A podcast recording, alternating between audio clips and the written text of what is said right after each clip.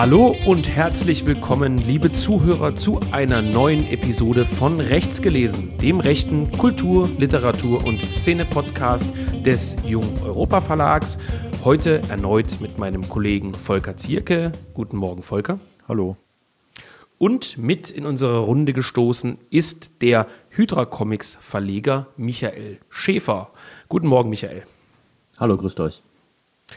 So, Michael, du bist zurück in unserer illustren Runde, nachdem wir ja in der Vergangenheit schon das ein oder andere digitale Techtelmechtel ausgetragen haben, hier in unserer äh, Podcast-Sendung.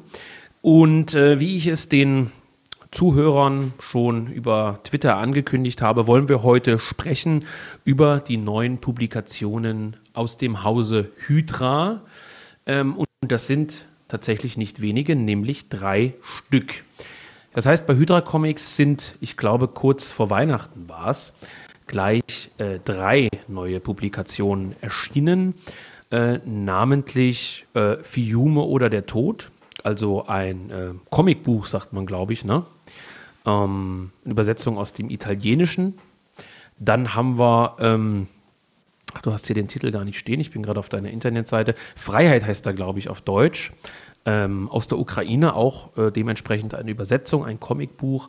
Und natürlich nicht zuletzt ähm, das neue Hydra Comics sozusagen. Also die, wie viel der Ausgabe ist es? Ich glaube, die vierte, ne? Genau.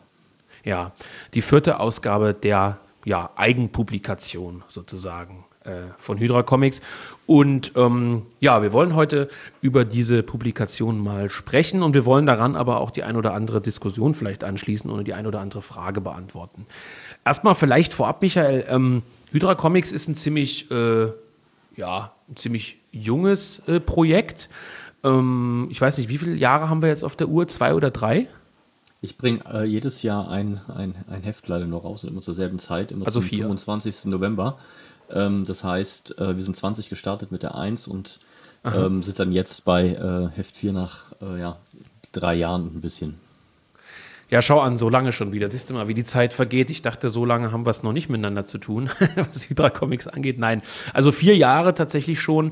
Und ähm, ihr habt ja, kann man glaube ich sagen, bis auf das, das Hydra Comics Heft selber immer ein relativ, ja, wie sagt man, unregelmäßiges Erscheinungsdatum. Soll heißen, äh, solche Übersetzungen und Comicbücher erscheinen äh, im Jahr, ich weiß jetzt nicht drei oder vier Stück immer, sondern das ist je nachdem, wie es, glaube ich, umsetzbar ist. Und jetzt haben wir äh, kurz vor Weihnachten unter der Rubrik frisch gedruckt, Neuerscheinungen gleich drei fette Kracher drin. Vielleicht mal ganz kurz vorweg, ist das ein ganz äh, cleverer Verkaufstrick gewesen oder, oder wie kommt es, dass ihr sozusagen vor Weihnachten gleich drei Dinge auf einmal raushaut? Also natürlich, klar, wollten wir das Weihnachtsgeschäft mitnehmen. Das ist ja sehr wichtig, weil das äh, ja den Grundstock für die Projekte des nächsten Jahres einbringt.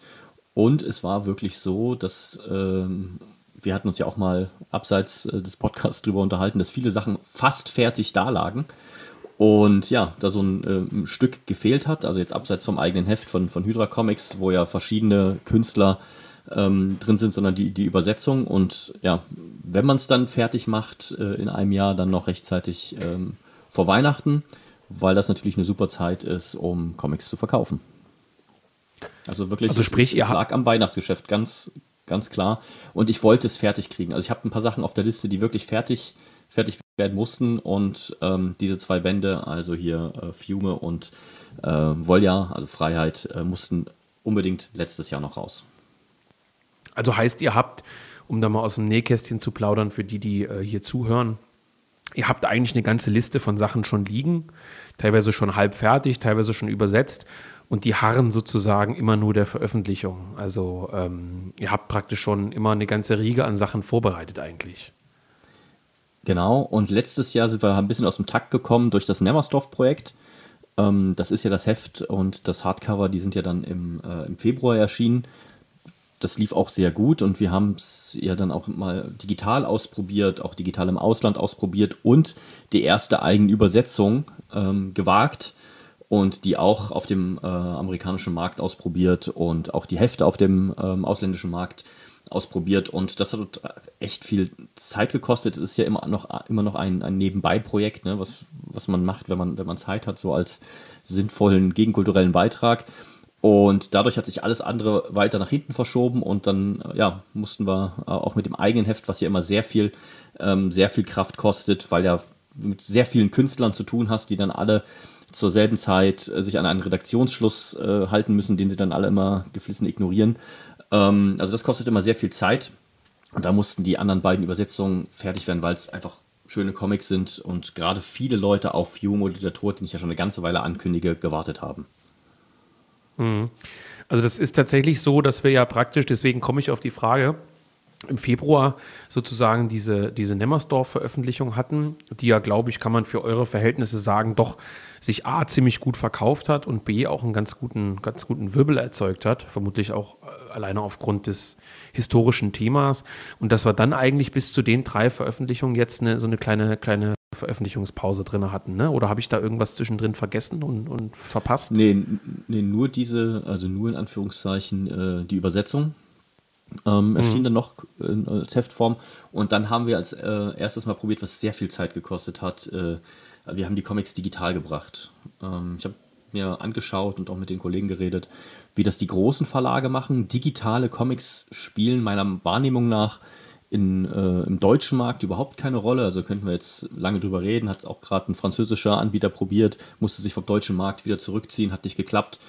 Ähm, äh, Amazon ist da auch der große Spieler, die hatten so eine eigene Seite, äh, gab es eine ganz große Seite, die weltweit führend ist, hat Amazon geschluckt und, und macht das jetzt. Und das wollte ich einfach mal ausprobieren und da dachte ich auch, dass das äh, Fiume, äh, Quatsch, dass das Nemmersdorf der, äh, der beste Weg ist und habe dann auch die ganzen anderen Hydras ähm, mit hinterhergeschoben. Und ja, das, das hat dann auch wieder sehr viel Zeit geraubt, das dann auf die, auf die Plattform zu kriegen.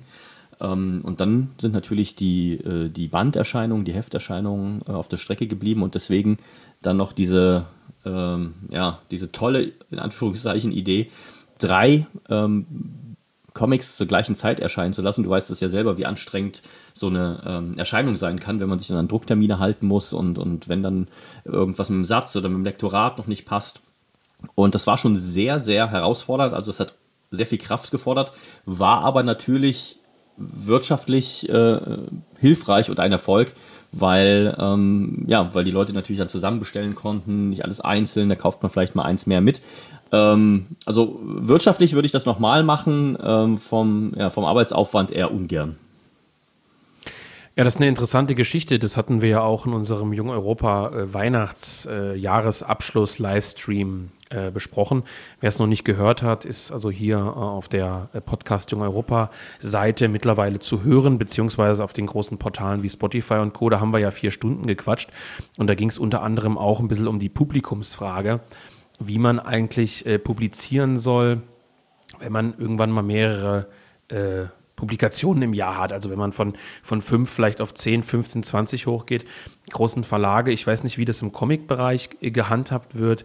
Also die großen Buchverlage machen es ja so, dass die einen äh, Frühjahrs- und ein Herbstgeschäft haben. Natürlich auch früher immer ein bisschen gekoppelt gewesen an ähm, Ostern und Weihnachten, beziehungsweise an die Leipziger und die Frankfurter Buchmesse mit ihren großen äh, Terminen. Ähm, dass man gesagt hat, im Frühlingsprogramm erscheinen 30 Titel, im, im Herbstprogramm erscheinen 30 Titel. Und äh, man hat dann alles auf einmal rausgeknallt, was ja beispielsweise bei Jung Europa und eigentlich auch bei der bei Hydra Comics und selbst bei Antaios und so weiter eigentlich nicht üblich ist. Deswegen interessantes Projekt mit diesen äh, drei Veröffentlichungen auf einmal. Das mit zum Beispiel mit den elektronischen äh, Geschichten ist an mir tatsächlich komplett vorbeigegangen. Ich weiß nicht, wie, äh, äh, Volker, was du dazu meinst. Ich glaube, du liest tatsächlich, äh, oder tue ich dir jetzt Unrecht, dass du tatsächlich auch Sachen digital liest, was Bücher angeht? Muss ich ja. Hm. Also wenn du, wenn wir einen Podcast zum neuen Jung Europa-Titel machen müssen, muss ich den ja digital lesen, weil er nicht gedruckt ja, ist. Also gut, ist eine Ausnahme jetzt, aber äh, wie, wie es mit, ich meine, Comics wirst du vielleicht jetzt nicht digital lesen, aber wie steht's nee. um, um Bücher? Also hast du so einen E-Reader oder sowas? Nee, ich lese immer nur in der also auf dem iPad mit der, wie heißt es, Apple Books äh, App, wo man im Prinzip PDFs importiert. Ähm, das ist natürlich gut für die Druckfahnen und ich lese eigentlich fast nichts anderes außer Druckfahnen von der Kehre und äh, Jung Europa eben digital. Aber ich habe jetzt sozusagen keine, keine Abneigung gegen das digitale Lesen. Na, das ist ja der interessante Punkt. Also, äh, das heißt, du sagst grundsätzlich, ähm, du würdest jetzt mal angenommen, du würdest Comics kaufen, du würdest zum Beispiel auch Comics äh, digital lesen. Ähm, naja, eigentlich nicht, weil ich sie ja auch einfach haptisch kaufen kann. Also dann habe ich halt die Bände äh, dann, dann da. Also es muss schon ein, ein Alleinstellungsmerkmal haben. Also ich nehme jetzt nicht absichtlich zum Beispiel, wenn es jetzt vom neuen Jung Europa-Titel ein, eine E-Book-Variante gibt, würde ich trotzdem halt die, äh, die andere kaufen, weil, also weiß ich nicht, aber ich, ich habe jetzt prinzipiell kein, keine Vorbehalte gegen das digitale Lesen, aber wenn man jetzt beides vor sich hat, würde ich auf jeden Fall mal das Buch wählen. Ähm, ich hatte es jetzt auch mit Prinz Eisenherz, äh, das ist ja schon äh, ein bisschen länger, dass wir mit Benedikt mal über das gesprochen haben, wo ich diesen Comic Prinz Eisenherz, die viele kennen es noch aus der Kindheit, äh, jetzt sozusagen äh, wieder bei mir vorgelegt hatte und, und, und wieder lese. Ähm, bin auch immer noch dran, das ist ja relativ umfangreich. Und da habe ich auch äh, jetzt äh, die, die alten Bände gebraucht, äh, im Internet gekauft einfach. Das ist, hätte ich bestimmt auch irgendwo digital bekommen können, aber nee. Ja, ist grundsätzlich halt eine interessante Diskussion. Ähm, ja, weil einfach auch bei Jung Europa natürlich äh, durchaus Kunden schreiben. Wir hatten es, glaube ich, auch, wie gesagt, wieder in diesem ähm, Weihnachts-Jahresend-Stream äh, sozusagen, dass Leute gesagt haben, wann bringt ihr endlich mal E-Books raus? Und ich da sicherlich, äh, muss ich sagen, gewisse Vorbehalte habe. Ähm, und deswegen würde mich das jetzt abschließend vielleicht zu dem Thema nochmal interessieren, wie diese ähm, E-Comic-Geschichte für euch gelaufen ist, Michael. Du hattest ja schon erwähnt, dass sich ein großer Anbieter aus Frankreich zurückziehen musste aus dem deutschen Markt. Nun sind wir ja nicht repräsentativ. Also uns kann man immer relativ schlecht mit den Mainstream-Verlagen äh, äh, und Medien vergleichen. Äh, hat euch das irgendwie was gebracht oder war das einfach nur so ein, äh, einfach nur ein Versuch halt? Ähm, also, also erstmal, äh, ich sehe das genauso und die Rückmeldungen sind auch genauso, wie es Volker gesagt hat. Und auch so die deutsche Sammlerszene, so wie ich sie einschätze, ist genau so, dass sie das, ähm, dass sie es haben wollen. Sie wollen es sie einfach haben. Sie wollen es hinlegen, sie wollen sich ganze Räume damit füllen, so wie ich das auch tue. Und ähm, ja, man, man, möchte, man möchte es in der Hand halten. Ähm, es gibt so einen Markt wahrscheinlich für Gelegenheitsleser. Ich habe mir das noch ganz genau angeschaut, wie es die großen Verlage machen, die natürlich dann, das sind so Titel mit, mit Riesenauflagen, ne? alles was, was so Disney ist oder, oder Asterix und so weiter, das gibt es natürlich. Ähm, ansonsten habe ich mir ja gedacht, ich habe die Dateien ja eh schon da und die ganze Arbeit ist gemacht, warum nicht das äh, Zusatzgeschäft mitnehmen? Und dann habe ich erstmal gelernt, mhm. wie kompliziert das natürlich ist. Ähm, ein, anderer, ein anderer Kollege hat auch berichtet, bei Amazon gibt es ja dann auch diese ähm, diese Möglichkeit, dass du, das habe ich auch schon genutzt für beispielsweise amerikanische Comics, ähm, dass du dass einstellen kannst und dann ähm, wird es irgendwie, von Amazon hergestellt. Das steht da bei mir hinten immer drin gedruckt in Polen, wahrscheinlich weil das dann der nächste Standort von mir ist. Und äh, dann habe ich das zugeschickt bekommen. Comics aus einer Reihe, die dann unterschiedlich groß waren, viele weiße Seiten hinten dran und so. Das war eigentlich die Hölle. Ähm, und ja, also am Ende hat es äh, nicht viel gebracht. Und du hast noch äh, doch einen erheblich mehr Aufwand, weil du, ähm, weil die Anbieter möchten, dass du bei Comics, dass du diesen Lesefluss einbaust. Das heißt, die, die Leute können entscheiden, ob die die ganze Seite blättern oder ob die in so einen Modus gehen, dass die ähm, quasi, äh, wo der Lesefluss vorgegeben ist, also wo mal ein mhm. Panel ist, zwei Panel, eine Ganzseite und da musst du jede, da musst du jede Seite anfassen, logischerweise, ja, mehrfach und das war dann doch schon ganz schön aufwendig. Und die einzige Idee dahinter war natürlich, und, äh, war, dass, dass äh, jemand, der es Englisch lesen möchte, der kann ja von überall herkommen dass der dann einfach einen guten ähm, Zugriff drauf hat. Und äh, wir haben auch ähm, probiert, das auch auf, auf, viele, auf andere Portale zu bringen, auch auf ausländische Portale zu bringen und so. Aber ein wirklicher Erfolg war das nicht. Also ist es, äh, ist es bis jetzt immer noch nicht. Also vielleicht, vielleicht kennt es auch keiner, ich weiß es nicht. Ähm, man muss ja auch das Angebot bekannt machen, aber ein Erfolg war das nicht. Das war äh, viel Arbeit ähm, ja, für, ja, also für, für einen Umsatz, der das nicht gerechtfertigt hat. Und du gibst ja auch den Portalen immer sehr viel. Ja? Also da bleibt ja nicht viel hängen. Da gibt es ja verschiedene ähm, Tantier-Modelle und sowas alles. Aber die einzigen, die damit reich werden, sind da die irgendwelche großen Konzerne. Und das, ja gut, davon hat man auch nicht so viel. Mhm, interessant, aber ich weiß nicht, ob das unbedingt ein schlechtes Zeichen ist, ähm, dass wir eine Leserschaft haben, die grundsätzlich sagt, ich möchte das, möchte das noch vorliegen haben und schätze praktisch auch einfach die verlegerische Arbeit, die da reingeflossen ist und nicht nur sozusagen den Gedanken. Ähm, das ist, glaube ich, keine schlechte Sache. Aber es ist interessant, mal das zu hören als Experiment. Also wir überlegen, wie gesagt, auch gerade, ob wir einzelne Titel als, als E-Books anbieten sollen. Bei Büchern ist es natürlich äh, bedeutend einfacher als, als bei Comics, wie ich jetzt höre. Ähm, ja, aber ich glaube auch, das ist dann so ein bisschen äh, den Wunsch äh, einiger Leser erfüllen und neue Wege gehen, wie man immer so schön sagt. Wobei so besonders neu ist das ja nicht. Ich habe jetzt erst kürzlich ähm, die, die Buchbranche gibt sozusagen immer so eine Art äh, Jahresanalyse heraus. Das ist so ein dickes Büchlein. Da kannst du im Prinzip die Umsätze der Buchbranche, der Comic-Szene und so sehen. Das ist also praktisch so eine Art mh, hm, Tabellen- und Analysenbuch. Das bestelle ich mir immer einmal im Jahr, wenn es rauskommt.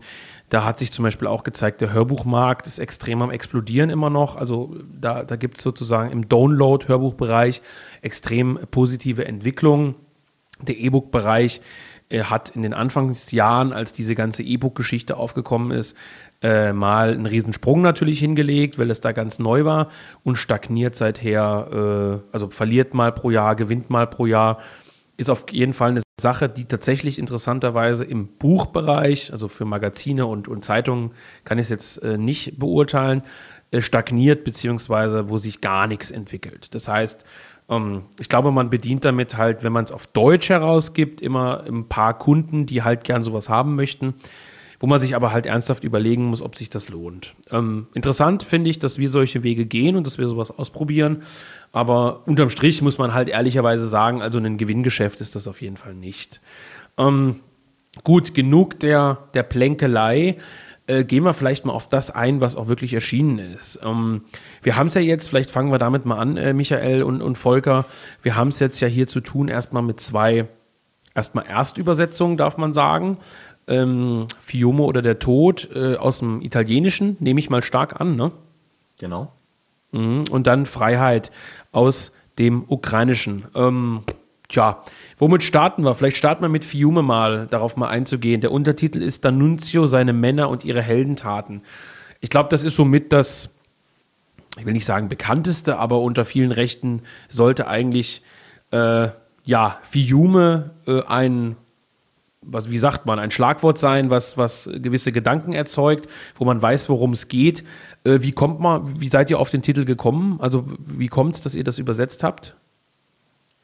Wir sind ja immer unterwegs in, ähm, also gerade in Italien und, und Frankreich. Und der Herausgeber von Fiume äh, ist der selber, der auch äh, schon das Original zu Mishima gemacht hat. Und ähm, redaktionell mitgearbeitet hat, hat der äh, Federico, der ähm, ja auch als ähm, Musiker Skoll unterwegs ist. Und ja, mit dem bin ich immer im Austausch. Und der hat ja ähm, Mishima geschrieben gehabt und war hier historischer Begleiter, weil er Historiker ist, ähm, hat, hat das Projekt begleitet und ja, so haben wir es dann ähm, gemeinsam umgesetzt. Gemeinsam umgesetzt heißt, äh, wir haben dann darüber gesprochen, wie man am besten ähm, die Lizenz äh, unterbringt, also wie man wie es umsetzt. Äh, wir haben auch darüber gesprochen, wie es im Deutschen erscheinen soll. Beispielsweise ist die italienische Ausgabe nur so eine Softcover-Ausgabe. Ähm, und ich habe es jetzt wieder auch durch die guten Rückmeldungen von ähm, Mishima wieder als Hardcover gemacht. Auch eine Sache, ähm, die, die ja komplett untergeht, wenn man es digital machen würde. Und ja, also die, die Jungs in Italien haben zum, ähm, zum 100. Jahrestag der Fiume-Aktion, also 2019, äh, diesen äh, Comic rausgebracht und erzählen das ganze Abenteuer von Fiume ähm, nach, aber auf eine Art und Weise, in, in, bei der es nicht darum geht, halt stumpf, stumpf irgendwelche Propaganda zu betreiben, sondern wenn man sich den Comic anschaut, ähm, dann kommen die Leute, die, die äh, da beteiligt sind, auch, auch sehr menschlich rüber. Also ähm, ja, und das ist ähm, das Interessante ist ja, wie das ganze, äh, das ganze Abenteuer bis heute nachwirkt. Ich habe ja ähm, nicht nur, also wir haben ja nicht nur das, das Comic abgedruckt, sondern auch im italienischen Original war es ja so, dass ähm, die Parolen, die da genannt werden, ähm, hinten noch abgedruckt und erklärt sind und auch die Verfassung von Fiume, die sie sich ja selbst gegeben haben. Und da sieht man ja, dass viele Sachen, viele Begriffe, die Casa Pound heute noch nutzt oder auch andere ähm, italienische Gruppen, dass die ihren Ursprung in ähm, dem Kampf äh, und der, der Ausgestaltung von Fiume hatten. Vom, vom Spruch Menefrego bis Wer gegen uns und so weiter und so fort. Und ich, das gerade das fand ich interessant, weil ich das A selbst nicht wusste und weil ich jetzt auch in den Rückmeldungen sehe, dass das ähm, viele Leser noch nicht wussten. Und das Ganze läuft ja bei uns äh, so in diesem ganzen ähm, Oberthema vergessene Geschichte, wo auch äh, Mishima und Nemmersdorf drunter gelaufen ist. Und das ist, ähm, es ist wirklich so, dass man diesen, diesen Abenteuergeist, diese, diese, diesen Menschenschlag, den es damals gab, die sich aufgemacht haben und, und äh, gewisse Sachen nicht akzeptieren wollten, sich äh, mit ein paar tausend Leuten eine, eine Stadt geschnappt haben und eine 15-monatige Republik ausgerufen haben. Das ist ja, das ist ja eine wahre Geschichte, die für uns heute überhaupt nicht mehr vorstellbar ist. Und das wieder zu beleben, das ist genau das, was Spaß daran gemacht hat. Und wenn man dann auch noch diese ganzen, die ganzen Charaktere dann besser kennenlernt und sieht, wie das bis heute nachwirkt, dann war das echt ein äh, gutes Projekt. Und da war ich wieder sehr froh, dass wir die Partner da in Italien haben, die, äh, die sich auch sehr freuen, wenn natürlich ihre Werke äh, im Ausland gelesen werden. Mhm. Interessant, also kam auch praktisch wieder zustande über Kontakte, selbstverständlich, die man über die Jahre gepflegt hat.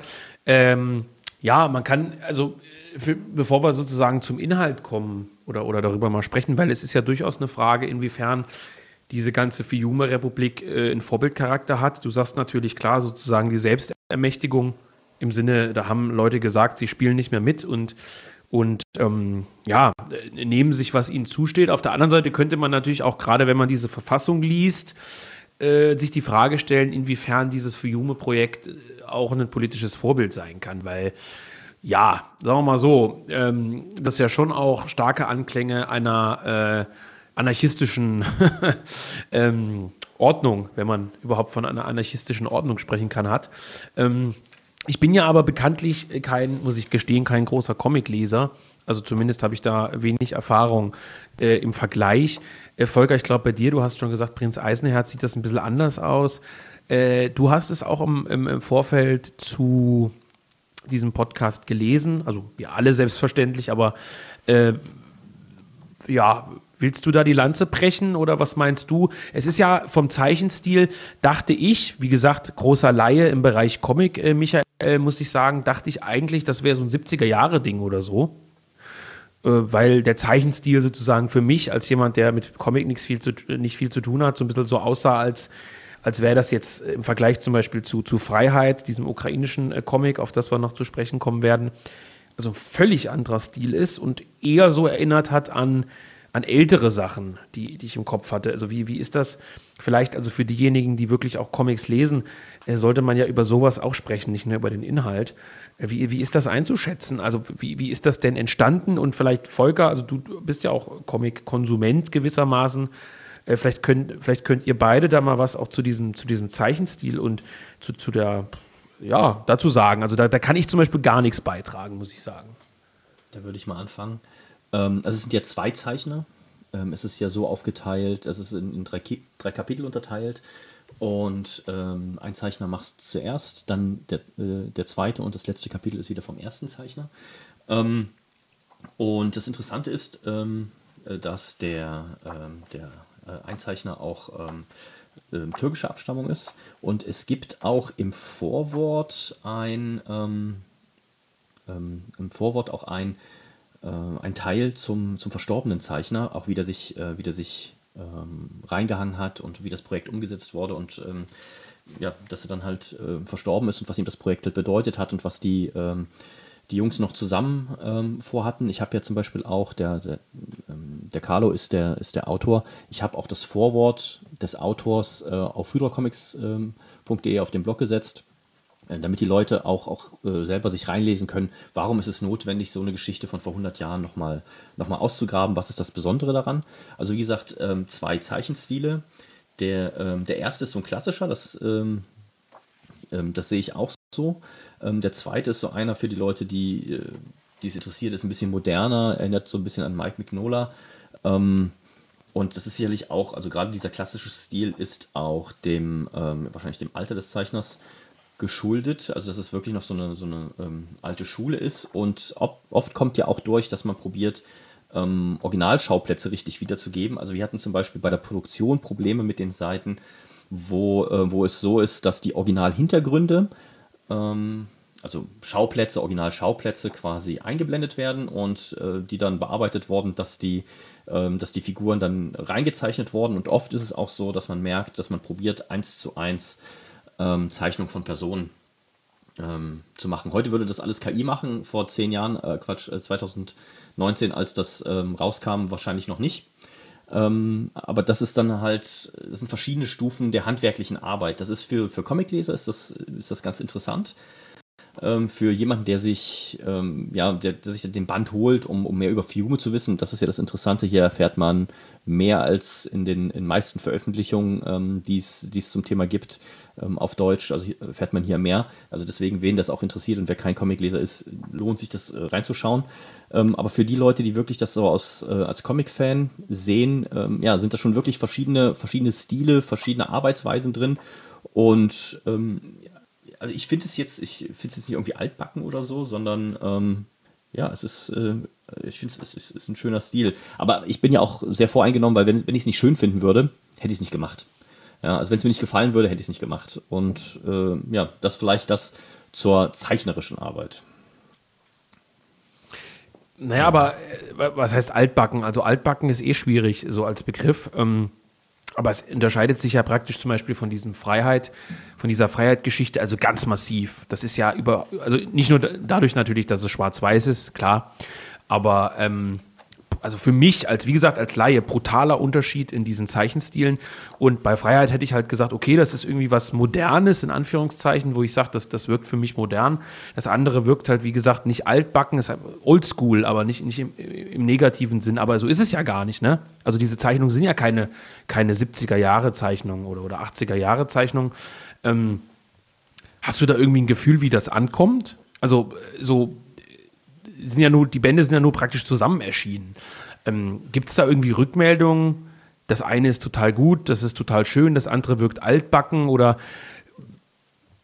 würde mich jetzt ja. mal interessieren. Also, wie gesagt, weil das, das liegt ja so weit auseinander, beides. Das ist ja echt krass, ne? Das stimmt. Ähm, du siehst aber auch, dass dann in dem Ukrainischen sehr viel auch mit, mit neuen Computertechniken, also die arbeiten sehr, sehr, sehr modern. Und hier siehst du richtig, dass noch ganz klassisch gearbeitet wird. Also auch wirklich diese, das, was ich meinte, also in Fiume habe ich jetzt gerade hier vor mir offen, auch die Seiten, wo ähm, diese Originalhintergründe eingefügt wurden mit, mit Computern, wurde dann noch reingezeichnet und so. Also das ist wirklich noch mehr klassische Handarbeit, das möchte ich den anderen, dem anderen Band natürlich auch nicht absprechen. Zum Thema Rückmeldungen, das kriege ich interessanterweise ähm, hauptsächlich zu Hydra Comics aber weil wir ja da auch äh, in jedem Band völlig unterschiedliche Stile haben mit unterschiedlichen Zeichnern, und ähm, ja, wie das auch selber machen. Also ähm, selbst wenn wir wollten, wir könnten ja an dem Stil des Lizenzprodukts ähm, nichts ändern. Bei den anderen Sachen ähm, ja schon. Und ich habe auch gerade erst wieder einen Rundbrief an ähm, alle Leser geschickt mit vier Fragen, auch wie sich das Projekt Hydra Comics weiterentwickeln soll und auch ähm, inhaltlichen Fragen. und da kam sehr, sehr viel jetzt gerade zurück. Da bin ich auch gerade noch dabei, das alles zu beantworten. Ich möchte dann auch jedem antworten, weil Leute auch sich sehr ausführlich Gedanken gemacht haben. Das freut mich natürlich sehr. Ähm, genau, und deswegen habe ich jetzt natürlich sehr, sehr viel Rückmeldung gerade erhalten. Aber da geht es meistens wirklich um die, um die eigenen Produkte. Wahrscheinlich, wenn einem das auch persönlich nicht so richtig gefällt, ähm, verzeiht man das, weil man es ja nicht selber gemacht hat, sondern äh, ja quasi nur übernommen hat, was die Zeichnung angeht. Ja, um mal ein bisschen Würze reinzubringen ins Ganze. Ich glaube, Volker, du hattest mir gegenüber gesagt, ja, fand ich ganz okay. War das so in etwa oder habe ich, hab ich das falsch in Erinnerung? Mm, ja, also das zeichnerisch mag ich sehr. Äh, ich mag diesen äh, Schwarz-Weiß-Stil auch, der so ein bisschen veristisch ist, also sich dann ähm, also die, die, die, die Flugzeuge und, und Fahrzeuge und äh, Personen sind alle sehr detailgetreu gehalten, Uniformen und sowas, das finde ich immer sehr hübsch, auch bei historischen Themen. Das Problem ist natürlich auch, dass die, aber dass, dass dadurch auch, also die Handlung auch ebenso veristisch gehandhabt wird. Also es gibt sozusagen keine wirkliche, äh, wie sagt man da? Also ähm, es gibt ja einiges an der Fiume-Geschichte, ähm, die man ja kritisch sehen könnte, aber das wird eben nicht kritisch äh, beäugt. Da kann man jetzt, je nachdem, wie man, wie man an sich zu den Themen steht, äh, natürlich auch eine andere Meinung haben als ich jetzt. Ähm, ähm, es wird in, in, in den Comics ja so angedeutet, dass zum Beispiel ja auch dieses Frauenwahlrecht äh, ein Thema ist, das in der Verfassung äh, gehandhabt wird, dass der äh, äh Kamerad D'Annunzio eben auch ein sehr, ja, wie soll man sagen, ein Freigeist äh, mehr ist. Ähm, Also eigentlich könnte man vielleicht auch sagen, du hast es jetzt mit Anarchismus äh, in Verbindung gebracht. Man könnte auch sagen, er ist eigentlich ein Liberaler, vielleicht auch Libertärer. Ähm, zumindest in den Kreisen wird er auch heute immer gern gehandelt. Ähm, ähm dass sozusagen das nicht wirklich äh, äh, kritisiert wird, ob äh, und wie dieser Staat eigentlich überhaupt tragbar wäre oder ob das einfach nur ein komplettes Unsinnsunternehmen war, das auch fernab von jeglichen politischen Zielsetzungen kompletter Schwachsinn war, ähm, das, sondern es ist da jetzt vielleicht auch dem italienischen Herkunft so ein bisschen geschuldet, dass es ihm äh, sehr verherrlichend äh, mit D'Annunzio und seiner Bewegung umgeht. Michael. Hm. Ja, stimmt. Ähm, aber ähm, du hast ja recht, ähm, gerade bei der äh, die Verfassung, die ja eher eine untergeordnete Rolle gespielt hat, obwohl man sich ja da immer sehr hehre Ziele gegeben hat, der Staat hat ja nicht lange funktioniert. Ja. Ähm, in dem Band ist es ja so, also ich weiß nicht, ob das alles so verherrlichend ist, ähm, Du siehst ja, dass D'Annunzio äh, immer zu, wenn man, wenn man ihn gesucht hat, äh, dann lag er gerade auf oder unter einer Frau, auch in den Comics.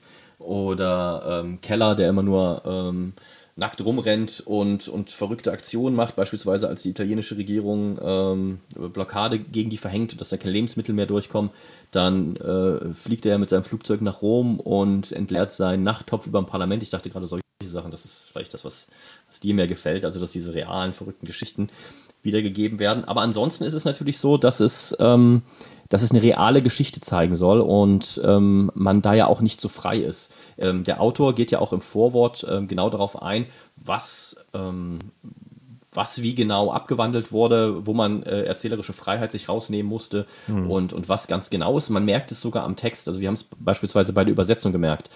Ähm, die schwächste Stelle ist ja eigentlich der Anfang, dieser Flug von D'Annunzio ähm, nach Wien, diese Propagandaaktion, wo die keine Bomben abgeworfen haben, sondern tausende von Flugblättern. Übrigens, dieses Flugblatt haben wir auch ähm, in die deutsche Ausgabe übernommen. Das war in der italienischen nicht drin. Das äh, dachte ich, interessiert die Leute vielleicht, was sie da, was sie da abgeworfen haben. Wir haben es sogar mit den Originalfehlern übernommen und so und auch gekennzeichnet. Ähm, und da war es zum Beispiel so, dass, äh, ich weiß nicht, ob es wem aufgefallen ist, da klingt alles noch so ein bisschen hölzern und so ein bisschen schwierig, ähm, weil da auch die ganzen, die ganzen ähm, Dialoge ähm, der Leute ähm, vorlagen, weil es zu dieser Aktion gab es ähm, oder gibt es, gibt es Bücher, gibt es Berichte und da wurde ganz klar gesagt, also ist ganz, ganz klar vorgegeben, was wer gesagt hat. Und später wird es natürlich freier, weil man natürlich nicht bei jedem Gespräch dabei war, sondern hat man den Leuten quasi das, was passiert ist, ähm, äh, in den Mund gelegt. Aber er hätte ja trotzdem einfach äh, behaupten können, dass. Also er hätte euch die Gespräche ja trotzdem ausdenken können, unabhängig davon, dass man es weiß, wie die in Wirklichkeit waren. Ich meine, es geht darum, dass es eine, eine bessere Schreibe wird. Ähm, und das war auch übrigens eine, eine äh, Riesenherausforderung, wo ich auch nochmal Nils Wegner danken möchte, ähm, weil ich ganz ehrlich damit überfordert war, diese Sprache von vor 100 Jahren äh, von einem Künstler und dann noch diese beschreibende Weise aus dem Italienischen. Deswegen hat das auch wirklich sehr lange ge äh, gelegen. Ich habe mir auch dann äh, bei der Übersetzung auch immer wieder Rat geholt und alles. Aber der äh, Nils hat am Ende dann äh, wirklich gerichtet, dass, ähm, dass, es, dass es brauchbar wird. Und äh, ja, also das war, das war also, was die, die Sprache angeht, äh, eine Herausforderung. Ansonsten ist es natürlich interessant, was du sagst. Die, äh, ja, sonst wird ja dem, dem äh, Werk immer vorgeworfen, dass es so protofaschistisch ist. Und wenn, wenn man äh, Fiume in der Berichterstattung äh, sich anschaut, also in der modernen Berichterstattung in Deutschland, dann ist es hier die Kommune der Faschisten und was weiß ich nicht alles. Und ähm, aber eigentlich war es ja so ein Sammelpunkt für, ja, für, für Freigeister, für Abenteurer, aus aller Welt. Das kommt ja in dem ähm, Band hoffentlich auch rüber und auch äh, in dem Begleitwort, dass, dass da so ein, so ein Ort geschaffen wurde, natürlich auch von einem Künstler, das merkt man auch der Verfassung an. Also, dass man da ähm, vielleicht auch mit einem, mit Menschenbild rangegangen ist, was vielleicht sehr idealisiert war. Ähm, und, und äh, das natürlich auch ins Extreme getrieben wurde. Also in Fiume, auch wenn man sich die Bilder, die, die paar Bilder, die es ja gibt, die, die Filme und so, ähm, die es gibt. Online habe ich mir viel angeschaut. Das ist natürlich alles ins äh, Extreme getrieben worden. Die sagen ja selber, Politik war da Ekstase. Und das ist aber das, was mich ehrlich gesagt gereizt hat. Also ich will das jetzt nicht politikwissenschaftlich auseinandernehmen und sagen, was ist jetzt brauchbar für mich heute und was nicht, sondern da waren junge Männer, die haben sich ihre Einheit geschnappt, haben, ähm, ihre, haben ihre Landsleute befreit und haben da ein Stück eigenes ähm, eigenes Land, eigenen Staat aufgebaut und haben es probiert. Man merkt ja auch im Comic, dass er, dass er nicht funktioniert. Ne? Und ähm, dass es vielleicht gar nicht die, äh, die italienische Marine gebraucht hätte, die, äh, die dann so lange schießt, bis, äh, bis, die ergeben, bis die sich ergeben. Ähm, es kommt ja immer durch, dass sie nichts mehr zu futtern haben und, und, und wie, die, wie die sich da gegen die Blockaden wehren. Ja, du weißt das ist, aber glaube auch, ich, der das, Geist, der darüber gehen soll. Du weißt ja auch immer, wie das mit äh, Mythen ist, dass ähm, Mythen auch maßgeblich äh, davon profitieren, dass sie eben scheitern. Also äh, Stichwort äh, Götterdämmerung, dass das sozusagen diese, diese Niederlage, diese, äh, dass die noch die größten, äh, ja, wie sagt man da, den größten Elan aussprüht, sodass es sich sozusagen nicht bewähren musste in der politischen Realität. Denn ich glaube, ähm, ohne jetzt übermäßig viel über D'Annunzio zu wissen, dass ähm, sich das, dieses, dieses Künstlerdenken, dieser, dieser Künstlerstaat, diese Künstlerstadt entzaubert hätte, wenn die sozusagen über 15 Jahre äh, hätte funktionieren müssen. Und ähm, das sozusagen aus, aus, es ist ja übrigens dasselbe Thema wie bei Mishima auch sozusagen, dass ähm, man dann sozusagen dann die Erfüllung in der, in der Niederlage sucht, im, in, in, im, in dem dann alles in den, den Bach runtergeht. Und ähm, das wird ja, glaube ich, im letzten Kapitel im Comic ja auch noch ein bisschen verhandelt, ähm, dass er eben bei diesem äh, Scheitern äh, des Staates ähm, nicht selbst mitgestorben, nicht gefallen ist. Genau. Ähm, dass sie ihn rausgeschafft haben. Also die italienische Marine hat dann auf Anweisung der Alliierten ähm, hat dann so lange geschossen. Ähm, sie haben, es gab auch einen Komplott, also man hat geschaut, dass der Nunzio in seinem Büro ist, oben war ein Verräter, hat das Signal gegeben und dann haben sie geschossen, aber sie haben ihn gerettet. Ähm, aber er durfte dann nach ähm, Italien zurück und ähm, es gab auch eine Amnestie für die Fiume-Abenteurer und im Epilog wird ja dann gezeigt, wie ähm, der Nunzio nie in diesem neuen faschistischen Italien angekommen ist. Also wie er dann sich in seiner Villa ähm, einschließt, weiterarbeitet, äh, wie es den, seinen ganzen Begleitern vor allem Keller ergeht ähm, und die auch weiter auf Abenteuersuche sind, die Amazonas ziehen oder Nordafrika kämpfen. Das ist einfach so, ein, ähm, so eine Art Menschenschlag, die, die Abenteurer sind. Ich glaube, Abenteurer sind keine guten Staatsmänner.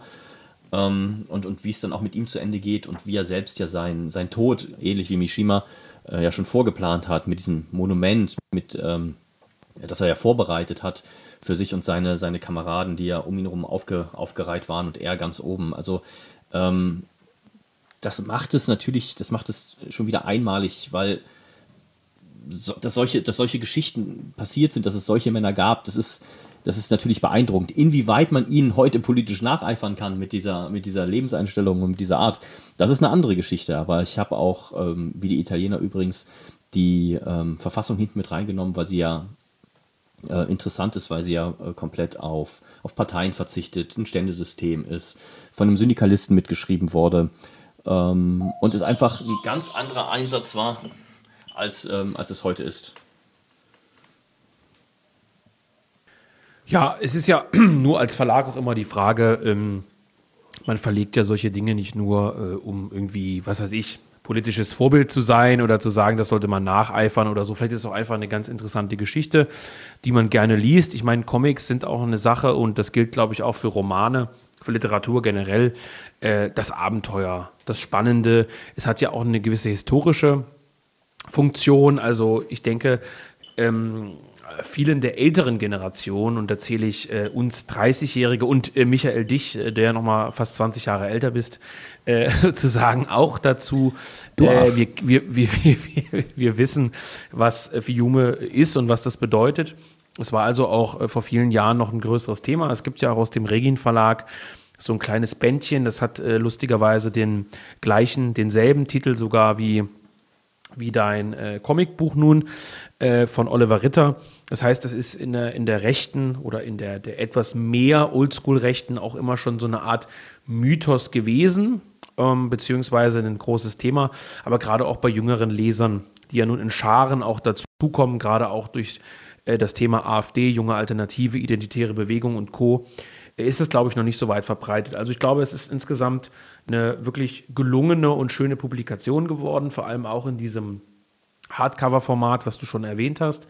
Ähm, auch wieder richtig schön, dass es hier eine internationale Zusammenarbeit gab. äh, mit den Italienern. Ähm, inwieweit das tatsächlich sozusagen eine Art Vorbildcharakter erfüllt, darüber kann man, glaube ich, diskutieren. Wir haben es äh, ansatzweise zumindest getan, wollen ja aber auch in diesem Podcast heute nicht ausschließlich über die Idee von Fiume sprechen. Ähm, aber Stichwort aber Vorbildcharakter, da kann man. Ja, bitte? Ja, das, genau das ist es nämlich. Also, das ist ähm, das Interessanteste an Fiume ist, dass es diesen Art Menschenschlag mal gegeben hat, dass es junge Männer gab, die einfach losgezogen sind und, ähm, und, und das gemacht haben, die sich das, die sich das genommen haben, die das probiert haben. Das ist das Interessanteste am, am Thema Fiume. Man kann, also man, man braucht man braucht da jetzt nicht ewig drüber zu diskutieren, kann, kann man tun, aber das, äh, ja, ähm, die, die politische Ausgestaltung, wie das dann alles funktioniert hat, wer das gescheitert hat, äh, ob das gescheitert wäre oder nicht. Aber das Interessanteste ist diese Art von Menschenschlag, den es damals gab, auch geprägt natürlich durch den Ersten Weltkrieg. Ähm, die, äh, diese, diese Abenteuerlust, diese Leute, die aus ihrem bürgerlichen Leben rausgezogen wurden und, und äh, was Neues gesucht haben, das ist das Interessanteste an der Geschichte von Fiume. Das ist das, warum ja. ich es machen wollte. Und, und äh, Stichwort Vorbildcharakter, das ist ja ein ganz, ganz schöner, ganz schöner Anker, um da äh, eine kleine Überleitung zu schaffen, nämlich zu dem zweiten äh, Comicbuch, äh, was als Erstübersetzung bei euch erschienen ist. Wir haben schon drüber gesprochen, es sind äh, an der Zahl drei Stück. Aber ähm, diese zweite Übersetzung, äh, Freiheit, ähm, das ist, glaube ich, ein ganz interessantes Thema, weil, ähm, ja, wie sagen wir es jetzt? Also äh, grundsätzlich, wie gesagt, nochmal die Wiederholung. Ich, ich kein Comic-Kenner, ja, ähm, muss sagen, ich war erschlagen im Positiven von den Zeichnungen.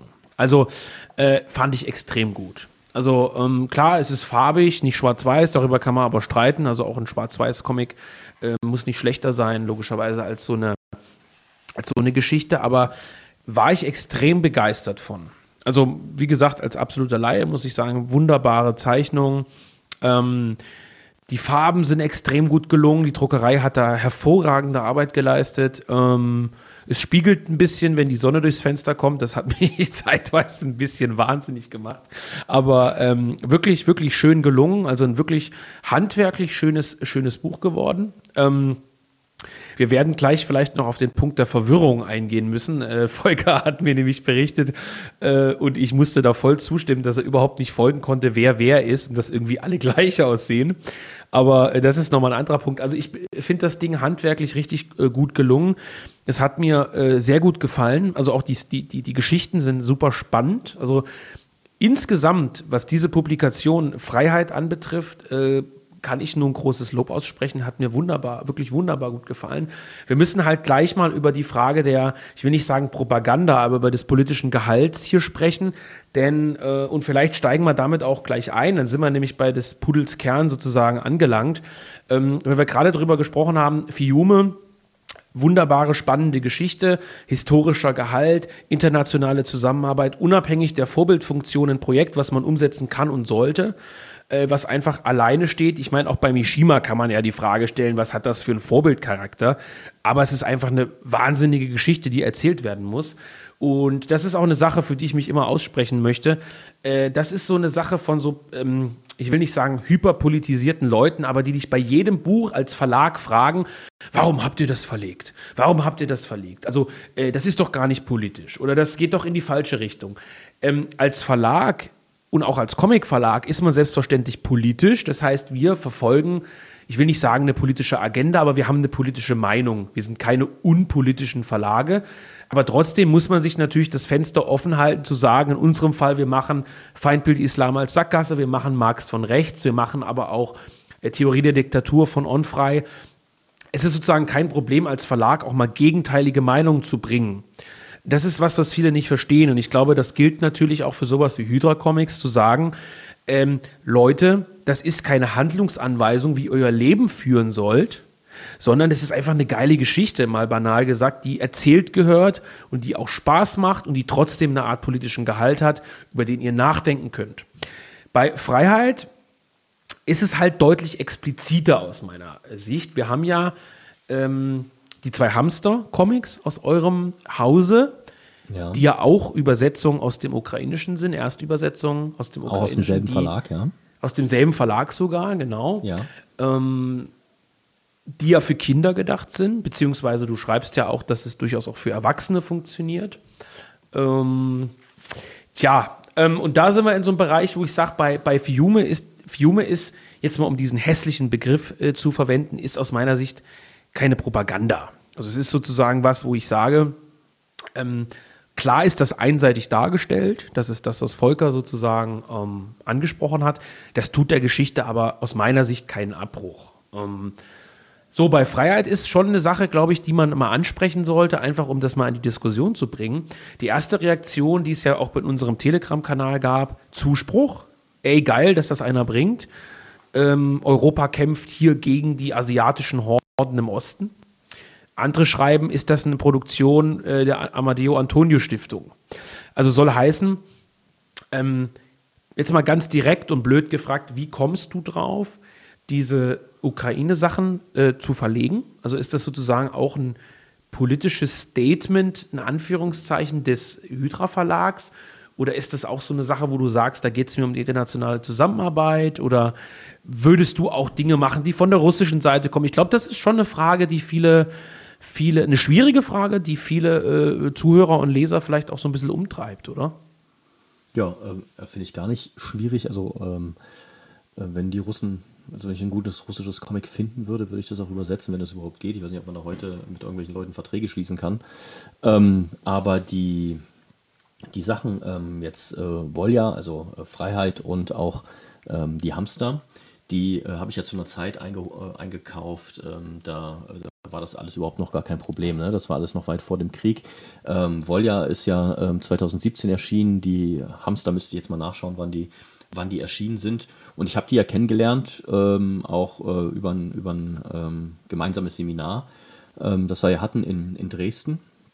Und da gab's ja, waren ja dann auch äh, waren da ukrainische Magazine, die habe ich durchgeblättert und da habe ich, hab ich den Typen mit dieser Roboterhand gesehen und, und habe gesagt, geil, da muss ich mal dranbleiben, habe mich schlau gemacht, äh, was, das, was das für Comics sind. Und äh, so bin ich da, darauf gekommen. Und ja, das ist ja Propaganda. Ne? Also in dem, in dem Comic ist es ja so, wir sind im, äh, im Jahr 1918, ich muss mal gucken, ob wir nicht 1918 oder 1919 sind. Genau, wir sind 1918. Bei Für Junge waren wir eben 1919.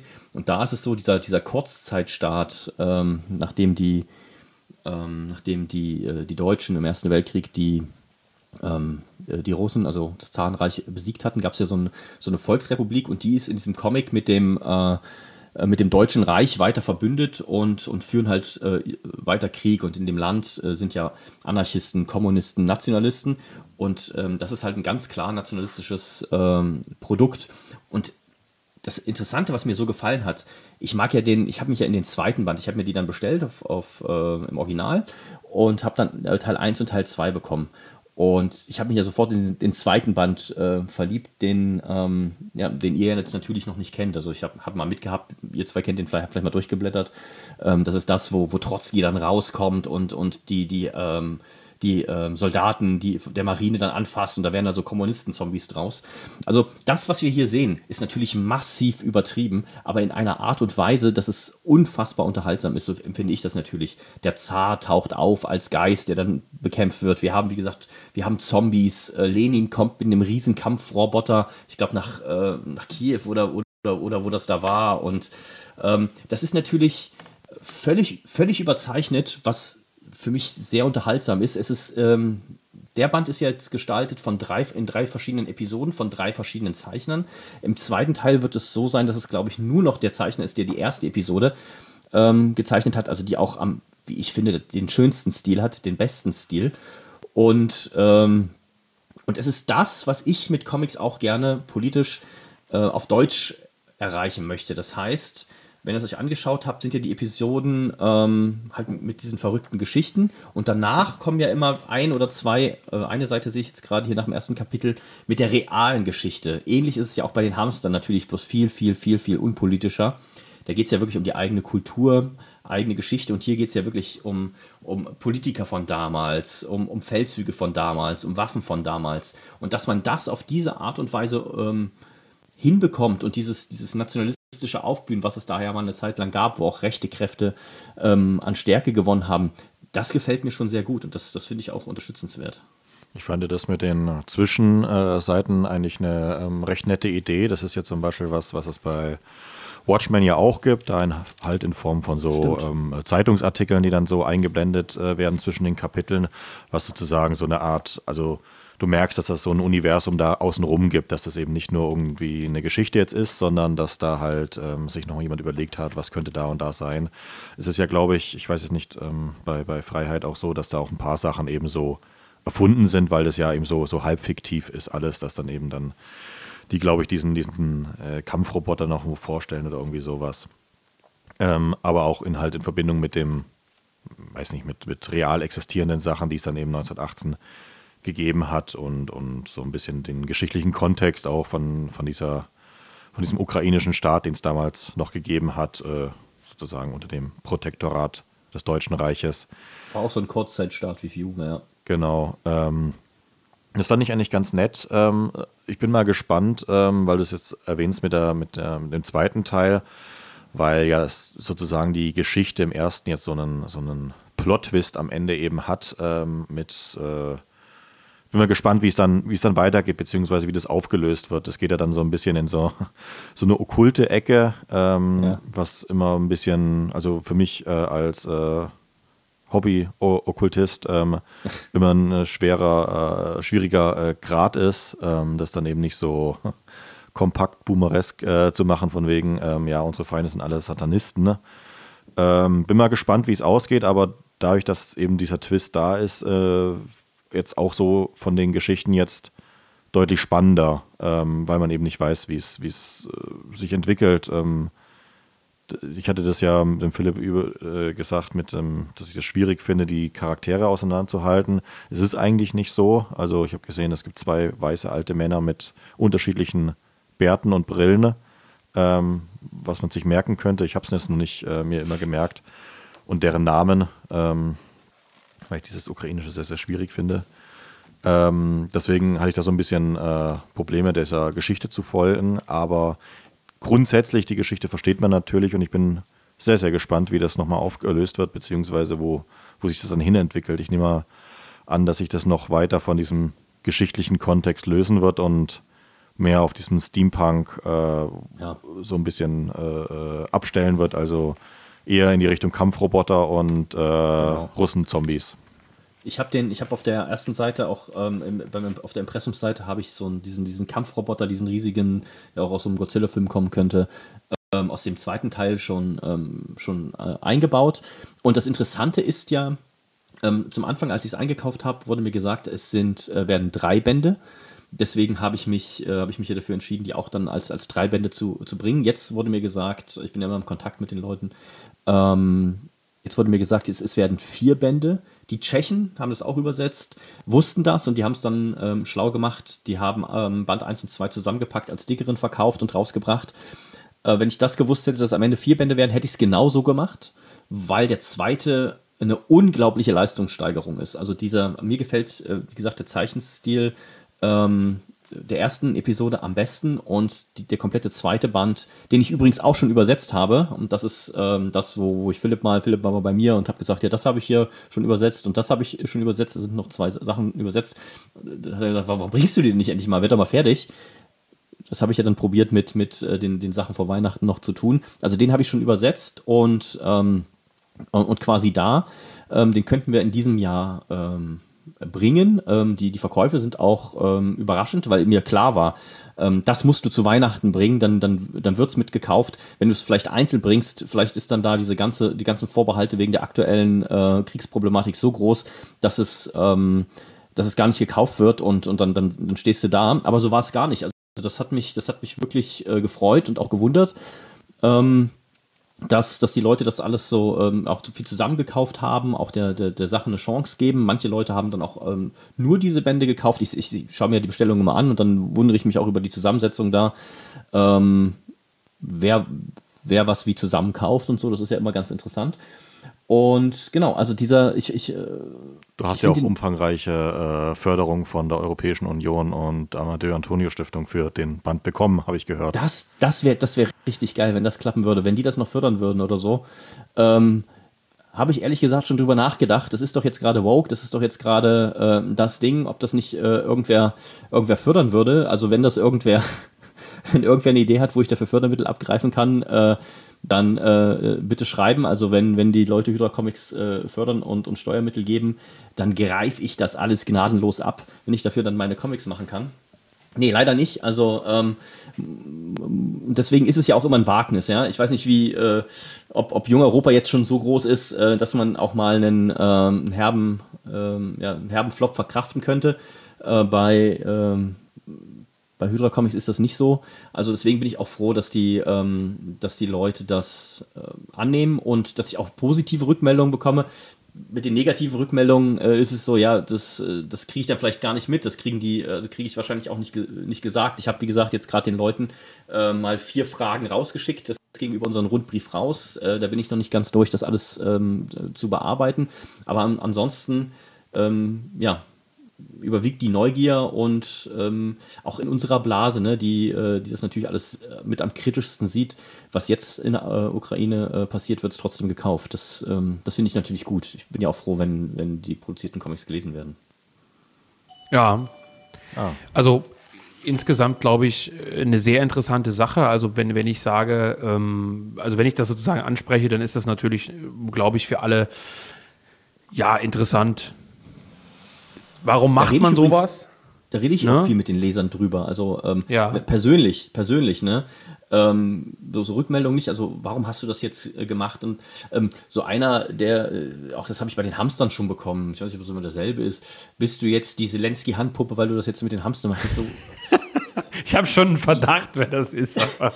also, nee, aber wenn einer so vernünftig fragt, so, warum machst du das jetzt und, und, und gerade jetzt äh, ist das schlau, dann würde ich da auch vernünftig antworten. Aber so, so blöden Mist natürlich nicht, das, das lösche ich halt einfach. Aber wenn einer sagt, du krass, das, das, äh, das passt ja jetzt gar nicht so rein oder, oder dann, dann diskutiere ich da auch gerne drüber und, und versuche dem das auch zu erklären.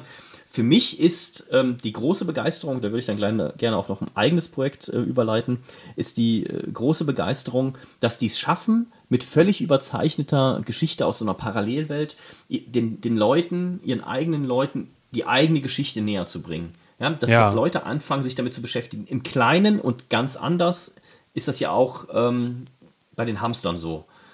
Und ähm, das finde ich, das ich unfassbar faszinierend an beiden Projekten und das ist auch so der Auftrag von, äh, von diesem ukrainischen Verlag, ähm, die ja alles quasi auch selber machen und ich weiß ja, wie viel Arbeit das ist und auch wie intensiv das ist. Und e, was ähnliches möchten wir ja jetzt auch machen. Ähm, kommen wir ja gleich nochmal drauf, wenn wir über das Hydra Comics Heft sprechen. Ähm, da sind ja auch zwei Seiten von diesem Richthofen-Projekt drin und da habe ich gerade jetzt vor zwei Tagen ähm, den äh, Abschluss des ersten Aktes, also der ist fertig gezeichnet bekommen, ähm, wo wir ja auch unsere eigene Geschichte, ähm, unsere eigene Geschichte äh, vermitteln wollen auf eine ganz verrückte Art und Weise. Können wir später noch drüber reden. Aber das ist das, was mich an diesem Projekt so fasziniert und warum ich das unbedingt machen wollte. Und weil ich es auch wieder sehr schön finde. Mir gefallen der, ähm, der erste und der zweite, die erste und die zweite Episode. Die zweite Episode, wen es interessiert, ist derselbe Zeichner, der auch die Hamster zeichnet ähm, der Maxim, aber ähm, die dritte gefällt mir zeichnerisch äh, nicht so gut, aber die ist natürlich die verrückteste mit diesem Karate, Kung Fu äh, Präsidenten, der gegen den Lenin Kampfroboter kämpft und diese vermummten Soldaten und die Zombies, die dann einfallen in die Stadt und so. Es ist halt schon massiv, massiv verrückt und das fand ich so gut, dass ich es machen wollte. Mhm. Ja, ist ja interessant. Also das ist praktisch auch der Grund der Rückfrage gewesen. Ich glaube, solche Publikationen sorgen immer für eine gewisse Irritation. Das ist ja auch bei uns so. Wir haben nun Naziokratie verlegt bei Jung Europa, was ja sozusagen auch das Manifest sogar des ukrainischen Nationalismus ist. Wir haben später mit Ilya Rivkin die Russendämmerung gemacht, was wirklich im Prinzip fast das Gegenteil ist.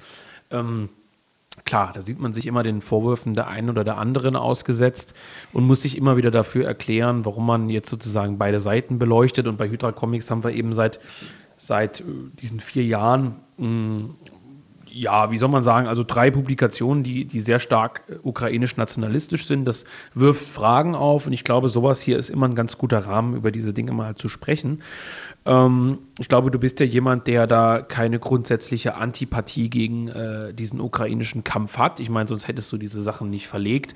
Aber ist vielleicht schon interessant, diese Hintergrundfrage mal zu stellen, ob das jetzt sich ausschließlich um so ein politisches Statement handelt. Ne? Also zu sagen, wir verlegen das explizit deswegen, weil das eine konkrete Unterstützung sein soll. Und du sagtest ja schon, äh, ja, wir müssen hier sozusagen auch unterscheiden und schauen, äh, wenn es andere Sachen gäbe, dann, dann würden wir auch das machen.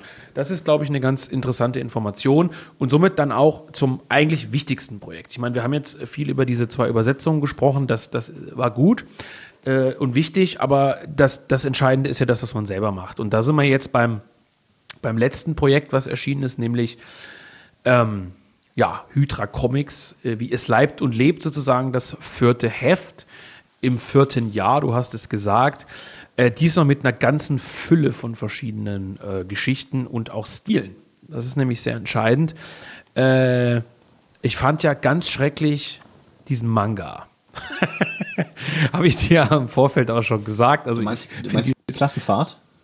Ja, also ich, ich ja. mag Mangas nicht so gerne, aber das ist, äh, also wie gesagt, ich bin wirklich kein, kein äh, Comic- und Manga-Konnoisseur, dass ich mich dazu jetzt fachkundig äußern könnte. Also ich weiß nicht, ob dieser Manga besser oder schlechter ist als das, was man äh, sonst irgendwo sieht. Das kann ich eben nicht beurteilen. Ich mag diesen Stil nicht und ich fand die Geschichte auch, ich meine, wir sind ja hier, um darüber zu sprechen, zu streiten. Ja, also, ähm, hm Hast du sie jetzt gelesen? Letztes Mal zum Ja, ich habe sie gelesen. Hast du sie gar nicht gelesen? Ja, ich hatte, na, ich hatte sie überflogen. Ich habe sie natürlich ja, gelesen. Überflogen. Naja, als ja. wir uns im Auto unterhalten haben, da hatte ich ja. sie noch nicht gelesen, ja, aber. Gut. Ja, also da, da kommen wir vielleicht auch an so einen interessanten Punkt, den ich da gerne mit einweben möchte. Wir haben ja, also du kannst dazu ja gleich ein bisschen was sagen, aber ähm, also was in dem Heft vorhanden ist, aber auch so eine Frage, die ich da gleich mit einbauen will. Wir haben ja im Grunde genommen äh, hier glaube ich, gerade bei diesen zwei Geschichten einen sehr interessanten Kontrast. Die erste Geschichte ist dieser Manga. Diese Klassenfahrt heißt, glaube ich, die Geschichte, wie du gesagt hast. Und die zweite Geschichte ist dann die vom äh, Volker, der ja hier äh, glücklicherweise sozusagen mit im Podcast ist, die, ähm, die nicht nur ein anderer Stil ist vom, von der Zeichnung, das ist gar nicht das Thema, sondern auch vom Inhalt. Also in der Hinsicht, dass es, glaube ich, sowohl in der Literatur, vor allem in der rechten Literatur, aber auch in der Mainstream-Literatur zwei, zwei Stränge gibt. Also es gibt mehrere, aber das sind zwei ganz interessante Sachen.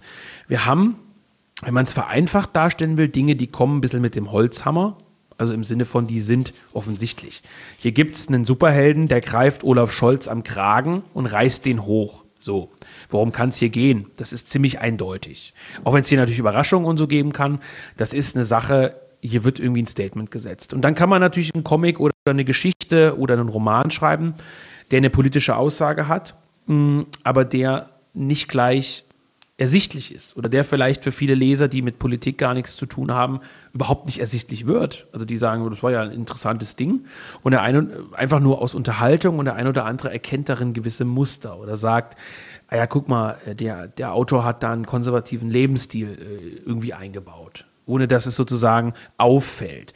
Und Hydra Comics nehme ich grundsätzlich, also alle vier Publikationen, eher als ein Projekt wahr, was das Politische schon relativ stark in den Vordergrund stellt. Also sagt, man soll hier eigentlich schon auf dem Titelbild und auf der ersten Seite irgendwie merken, das ist politisch unkorrekte Unterhaltung, politisch Steht unkorrekte Comics. Steht sogar drauf, genau.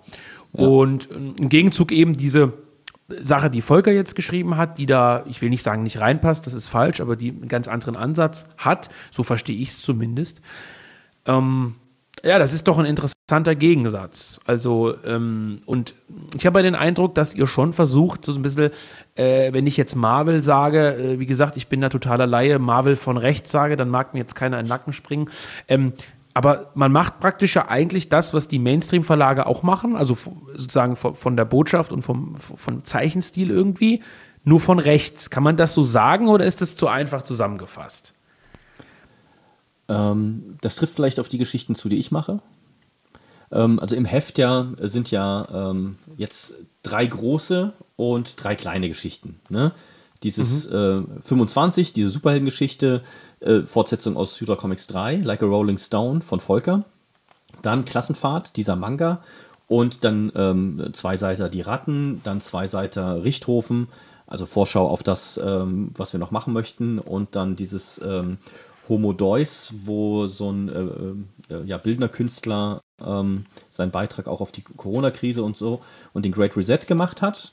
Und Hydra soll ja immer ähm, ein Kopf wird abgeschlagen, mehrere wachsen nach, soll ja die Möglichkeit sein, ähm, ähm, dass, du, dass du was veröffentlichen kannst. Ähm, dabei muss es natürlich auch so sein, dass es einem gewissen äh, Konzept folgt, weil sonst sagen die Leute irgendwann, ja, wenn der nur noch seinen, den Müll da veröffentlicht, den irgendwelche Leute einreichen, dann, dann brauche ich dafür auch nicht, wie jetzt hier 12 Euro auszugeben. Ähm, deswegen war es auch nur, ähm, also Volker hatte ja, ich hatte ja Volker mal ähm, gebeten, auch, auch eine Geschichte zu machen und hatte eigentlich daran gedacht, dass er vielleicht noch äh, was aus diesem Enklave-Universum äh, macht. Und dann, ähm, dann hat er aber seine Geschichte eingereicht und ähm, die hat sie ja dann jetzt ins, ins Heft geschafft. Und ähm, die ist du natürlich ja schlecht. Anders. Du musstest. Äh, Das stimmt, das stimmt. Also mich hat der Zeichner, mich hat der Zeichner, der Rango, hat mich überredet, äh, die, ähm, die reinzumachen. Und genau aus dem Grund, genau aus dem Grund, weil es, und das meine ich nicht negativ, ein typischer Zirke ist, ähm, dass du ähm, dass du erstmal durchsteigen musst, ne? dass er auch ein bisschen, also äh, ein bisschen verzwickt ist. Hat man auch daran gemerkt, und das ist auch nicht negativ gemeint, dass ich Folge vor Dru Drucksatz nochmal die, ähm, ähm, die Datei geschickt habe, um zu fragen, ob die Seiten richtig angeordnet sind. Also ob Ja. die äh, hier in der richtigen Reihenfolge erzählt werden, weil es da natürlich so, solche Sprünge gibt. Also das ist schon, ähm, schon herausfordernd. Und ähm, das ist natürlich was ganz anderes als, ähm, als der Rest. Ich habe, ich versuche ja immer auch ähm, in, dem, in dem Nachwort, was ich, was ich mit einbaue, ähm, so, so einen Einblick äh, zu geben, warum wir welche Geschichten drin haben. Also bei den ähm, Geschichten, Volker, deine Geschichte, kannst du gleich vielleicht selber was dazu sagen. Ich würde das für die, ähm, äh, für die anderen übernehmen. Ähm, klar, also die Ratten, ähm, die, die, die schwarzen Ratten, ähm, hatten wir ja letztes Mal in, in Heft 3 nur drin als, ähm, ähm, na, als, als Hommage an äh, Jacques Marchal, der damit ja jahrelang Propaganda gemacht hat und das kam dann bei den Hinterbliebenen gut an und deswegen haben wir das jetzt weitergeführt. Also die haben es wieder reingeschafft. Ähm, da auch nochmal Danke an den Zeichner, der sich da ähm, reingegangen hat.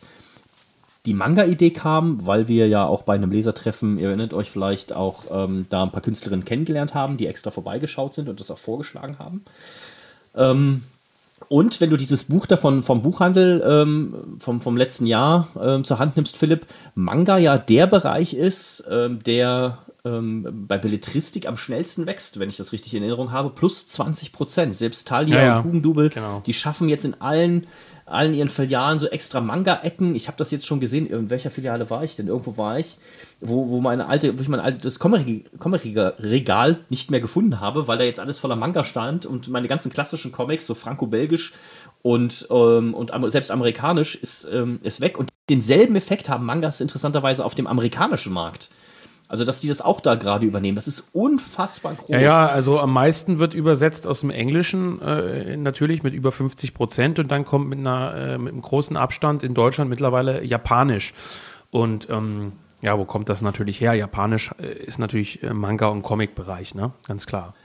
Genau, und, auf, und ähm, ich hatte jetzt auch, wir waren auch wieder irgendwo zusammen unterwegs, ich glaube, das war jetzt in Steyrek, da kam auch ein Vater auf mich zu, der gesagt hat, ja, hier meine Tochter liest nur noch, äh, ähm, liest nur noch sowas, äh, mach doch mal da was. Und da hatte ich das Heft ja noch nicht. Wenn ich habe, konnte ich bloß erzählen, dass wir, dass wir sowas vorbereiten. Das ist halt ein riesiger Markt, wo ich ehrlich gesagt auch überhaupt gar keinen Einblick habe. Ich bin auch so ein, ja, Philipp hat es ja gesagt, äh, sympathischer, äh, ähm, Gefühl 20er, aber natürlich äh, bin ich jetzt leider schon 41. Und ähm, ich habe das, es ging komplett an mir vorbei. Ich habe da, ich da wirklich keine Ahnung von. Ich musste mich da jetzt auch erstmal von, von ein paar äh, Künstlern aus unserem Umfeld ähm, ein bisschen einführen lassen und, und sagen, was musst du dir angucken, was musst du vielleicht mal gelesen haben, damit du überhaupt eine Ahnung davon hast. Und ich wollte ähm, etwas in diesem Stil auch im Heft haben. Und äh, was nicht geklappt ist, das äh, geklappt, das steht ja auch hinten drin, ist äh, bei diesem äh, Klassenfahrt, da habe ich den Manuel gefragt, der das ähm, Skript geliefert hat, kannst du mir für 15 Seiten ein, äh, eine schöne Geschichte liefern? Und die Grundidee ist ja, äh, Berliner Klasse, so wie es passiert ist vor einer Weile, das war, das war der Aufhänger, kommt nach Brandenburg und hat dann Ärger mit den Einheimischen. Bei uns sind es halt nicht mehr die Einheimischen, sondern da kommt ja noch so ein Mystery-Element dazu. Und das Problem war, er hat mir dann ein Skript von 28 Seiten äh, abgeliefert. Und ich musste jetzt entscheiden, an welcher Stelle wir den Cliffhanger einbauen, weil die Geschichte eigentlich, die, die nimmt da ja gerade erst Fahrt auf. Also in der letzten Szene sieht man ja die nicht ganz so sympathischen migrantischen Jugendlichen, wie sie dann äh, umgedreht, äh, also mit den Füßen nach oben in, in den Bäumen hängen und der, der Kifferlehrer die findet. Ähm, ist natürlich auch alles schon comicmäßig schön überzeichnet. Und ich musste jetzt äh, ähm, entscheiden mit äh, der Zeichnerin, wo wir jetzt die, ähm, ja, die, die Fortsetzung einbauen, weil ja, die Geschichte eigentlich ja ähm, ganz betrachtet werden muss. Aber ich glaube schon, also ich habe sehr viele positive Rückmeldungen zu, ähm, zu der Geschichte bekommen, aber ich glaube, die Leute sind auch einfach mal froh, dass es aus diesem großen, wachsenden Bereich, was komplett an uns als rechte Szene vorbeigeht, mal was Eigenes gibt. Und wenn es auch nur ein Versuch ist. Aber man kann dann unterm Strich schon sagen, dass was sich einführend äh, so ein bisschen zur Diskussion stellte, trifft schon zu. Also Hydra Comics, ich will jetzt nicht diesen Begriff des Holzhammers verwenden, weil das klingt immer so unglaublich negativ, aber es ist schon ein Projekt, was diese Altern Alternativität äh, der Erzählung, also zu sagen, es ist eine Gegenerzählung zu dem, ich sage jetzt mal Mainstream, grundsätzlich schon in Fokus stellt. Also wir haben es hier mit, mit, mit einem ja. Projekt zu tun, was die eigenen Hefte betrifft, sage ich jetzt mal. Äh, wo, naja, wie gesagt, dieser Begriff Marvel von rechts ist vielleicht ein bisschen schlecht gewählt, aber also ich hatte das Gespräch neulich mit Volker mal, äh, wo wir das Heft gerade gelesen hatten. Und ich glaube, er sagte da irgendwie sowas wie, äh, das wirkt manchmal so, ähm, als hätten die Comics, die Michael gerne gelesen hat, früher als, als, als Macher dieses ganzen Projekts und als Treiber, irgendwann angefangen, Vogue zu werden, was ja so gekommen ist. Äh, du hast es ja jetzt kürzlich erst bei diesem Doctor Who-Jubiläum, äh, äh, glaube ich, auf Twitter und so weiter ausgeführt. Ja, und dann sagt man sich, das darf so nicht weitergehen ich erzähle diese Geschichten irgendwie andersrum. Also das geht jetzt sozusagen nicht Walk weiter, sondern so, wie es sein sollte. Und ähm, da kann man natürlich so ein bisschen die Frage stellen, ist das der richtige Weg? Also im Sinne von, mal so als Diskussionsfrage. Ähm, die einen machen ihren Comic, den sie seit, was weiß ich, den 50er Jahren diese Geschichte vorantreiben und sagen dann, wir biegen jetzt hier mal nach links ab und sagen, die ganze Geschichte muss diverser werden mit Behinderten und Schwarzen und was auch, was auch immer, Frauen vor allem. Und ähm, der andere sagt sozusagen, nee, so geht's nicht. Wir machen diese Geschichten, biegen aber rechts ab. Also das ist so ein bisschen, bisschen die Frage. Also ist das einfach so eine, so eine Art Gegenbewegung zu, zu diesem Wokismus im Comic-Bereich? Es ist ein Mittelding. Ähm, das treibt das massiv an, ähm, weil dadurch ein, ähm, eine große Zahl von, von Lesern entsteht. Und ich kriege ja auch immer diese positiven Rückmeldungen auf diese kleinen Miniskandale, die da äh, am Rande von Hydra immer passieren. Ähm, die sagen, ja, das kotzt uns total an. Übrigens auch die, die ähm, in, in, ich, hab, ich lese immer die Fachmagazine im neuen Alphons, äh, das ist also so ein Fachmagazin, der wird aufs letzte Jahr zurückgeblickt und alle, alle beschreiben jetzt den Untergang des Superhelden-Comics, weil keiner mehr diesen Woken Mist kaufen will.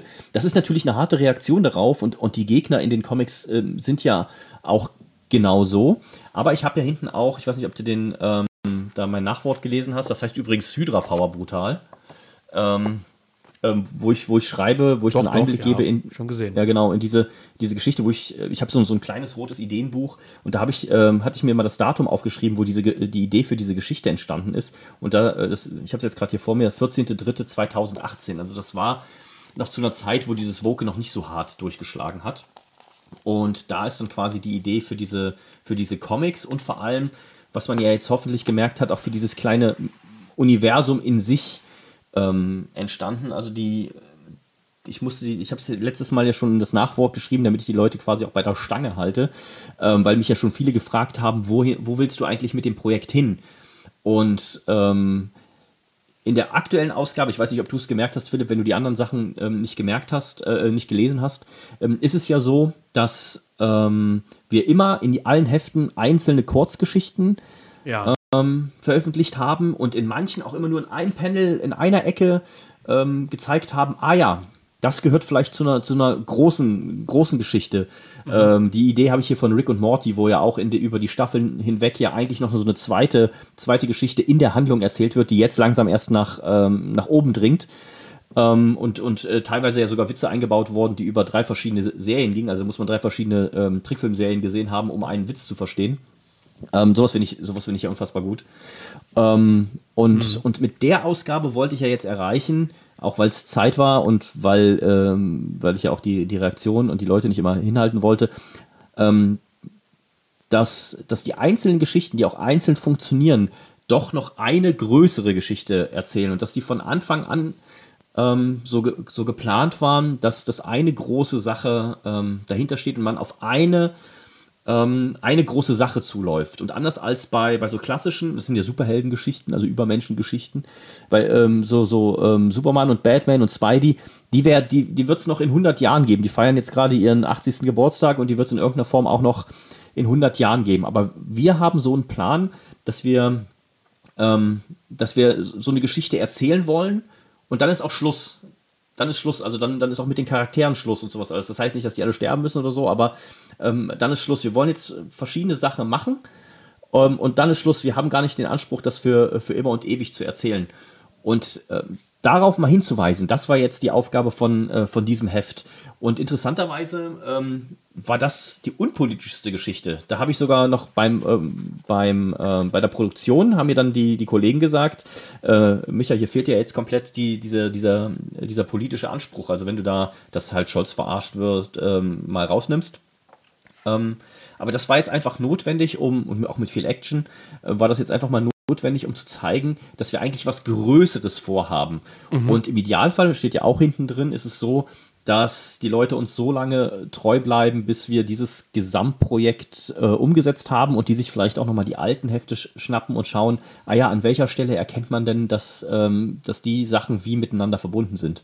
Und das ist eigentlich so ein kleiner künstlerischer Anspruch, den ich habe, ähm, den ich gerne noch irgendwie zu Ende bringen wollte. Aber das ist jetzt Werbung in eigener Sache und langer Monolog. So, ja. Punkt. So mal am, am Rande gefragt, weil du es schon ansprichst. Ähm, glaubst nicht, dass diese Marvelisierung, also hauptsächlich dieses MCU und das, äh, ähm, äh, ich glaube bei DCU oder Extended Universe ja. oder wie auch immer, dass ja. das eigentlich schon äh, ein Grundproblem äh, des Ganzen ist. Man könnte ja jetzt auch sagen, dass äh, in dem Moment, wo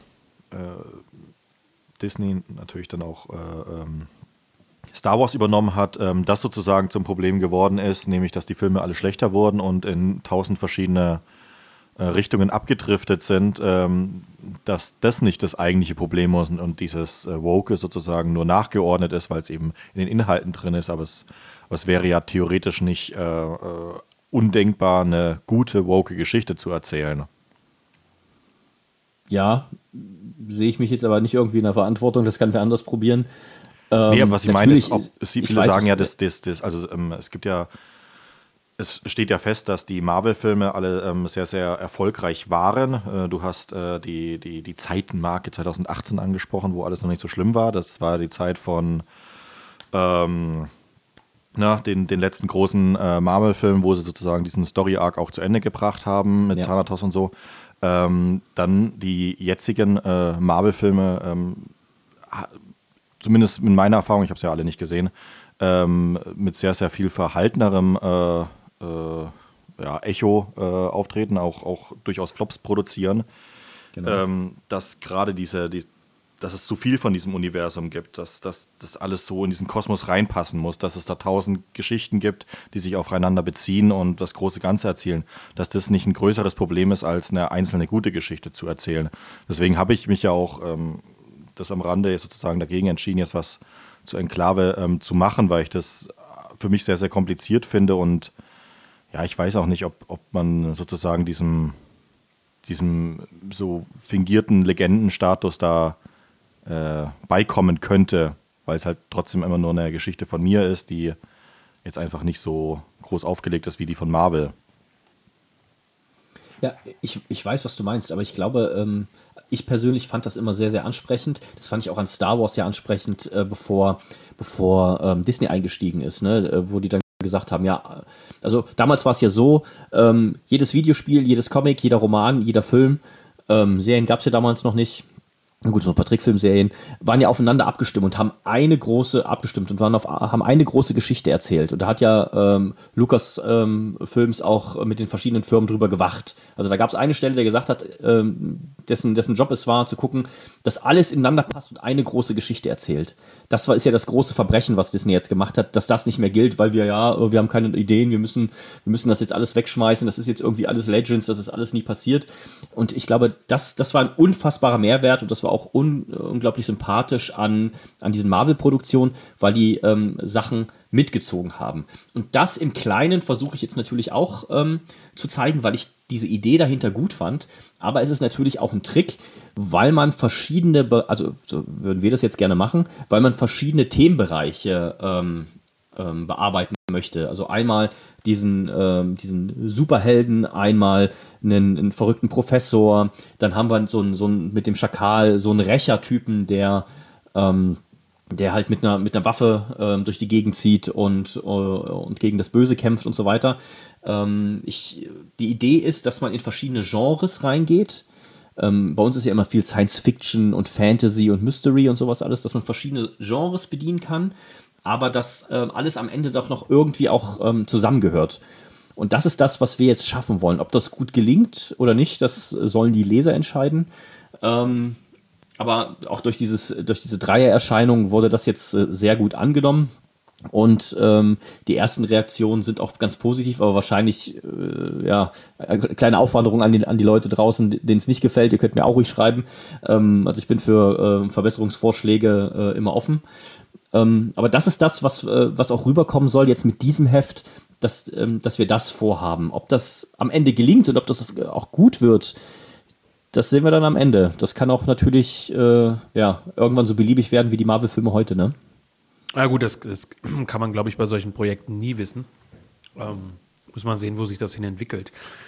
Aber ich glaube, da sind, äh, da habt ihr ja praktisch let Ende letzten Jahres auch wirtschaftlich jetzt einen äh, guten Grundstein äh, gelegt für das Kommende.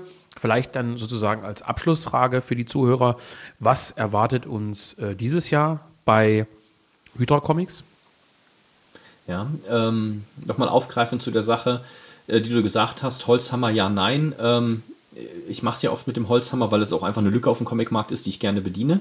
Ähm, es gibt auch viele Comics, die nicht so Holzhammermäßig sind. Da habe ich eins äh, im Auge, das ist aber auch noch nicht in Sack und Tüten. Ähm, das würde ich gerne bringen. Ähm, was ich schon da habe, ist natürlich Volja, also Freiheit 2, äh, wie gesagt, in der Übersetzung. Dann habe ich noch dieses Time O ähm, äh, auch schon übersetzt und im ersten Satz, äh, wo auch aus dem Italienischen, wo es darum geht, wenn diese, diese dekadente, kaputte Gesellschaft ähm, weiterläuft, was sind die Konsequenzen?